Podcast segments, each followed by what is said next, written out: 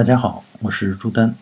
昨天的大咖说栏目就是我来负责回答大家的问题。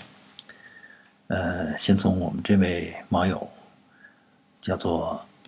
Nirvana 啊，不知道我这个读音读的准不准啊？我们这位网友问呢是三十万左右该如何选车？嗯，他提到呢家里最近准备换车，啊，以前呢开的是老款的蒙迪欧。现在想换，呃，皇冠、汉兰达、呃，锐界、金牛座这几款车，觉得相比之下呢，福特配置更丰富，呃，但是丰田也不错，而且汉兰达呢是口碑挺好的车型，所以就纠结了。他提出的用车条件呢是车每天要开一百五十公里左右，啊，开的里程确实比较多。呃，所以呢，是选轿车还是 SUV 就纠结。轿车呢，肯定省油；SUV 呢，视野开阔。嗯，呃，要我说呢，首先，这个不用纠结油耗，因为这几款车的重量差不多，发动机的功率也差不多。尽管有的是涡轮增压，有的不带，嗯，但功率、扭矩其实都差不多。因此呢，它们的油耗，你用起来的真实油耗。其实相差不大，啊，其次，我觉得如果真的每天需要跑一百五十公里，呃，应该不是城里边的拥堵路况。那在这种情况下，SUV 的驾驶感受肯定要比轿车好。那我也很羡慕，说真的每天能跑一百五十公里跑起来，反正在北京是肯定做不到。嗯，第三，呃，我觉得既然你已经开蒙迪欧开很久了。那么我猜你对这个福特的中控台和这个操作系统可能会有些审美疲劳，所以我建议你在换了换下一辆车的时候，其实不妨换个口味，尝试一下丰田的驾驶感觉，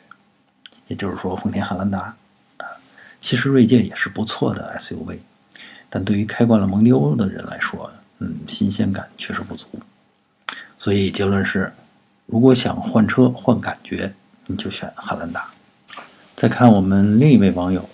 叫做随风啊，看这位网友的换车需求。他的问题是二十万左右的 SUV 有什么可以推荐的车型？嗯，他说到的是这样，呃，一直想有一辆四驱的 SUV 啊，尽管他知道这个级别的四驱或者是叫这个价位上的四驱没有太多的越野性能，最多也就是提供。好一点的安全性和通过性，不过呢，他说他看上的就是这些，呃，还说呢不太喜欢日系，所以呢，目前看中的呢有两个车型，一个是名爵的锐腾2.0最高配，啊，目前还有一些优惠，另外一个呢是现代的全新途胜，嗯，好像有点超预算，啊，而且也没什么优惠，所以他问我，不知道还有没有其他可以推荐的。啊，想让我们帮助分析一下。嗯，说老实话，在这个价位上要做到四驱，呃，还要有不错的配置和品牌，确实不太容易。因此说呢，锐腾算是个不错的选择。其实，在锐腾和全新途胜之外，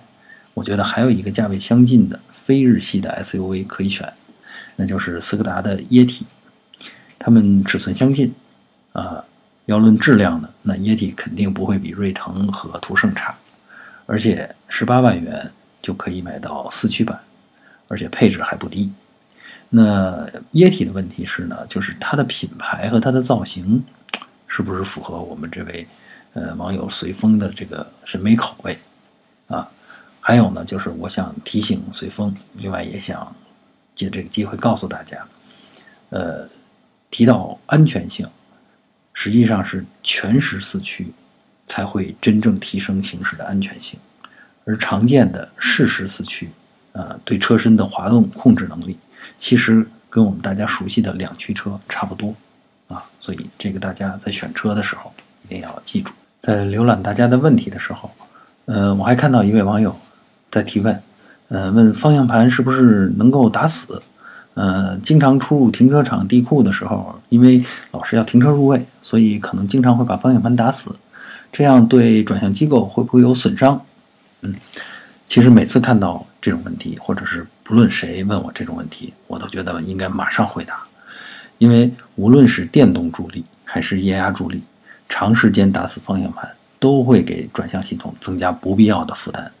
会加速助力泵或者说呃电动系统的那种助力马达的折旧啊。那么正确的做法呢，其实是打到死点以后，略微将方向盘回退一点啊，或者呢在打死的状态。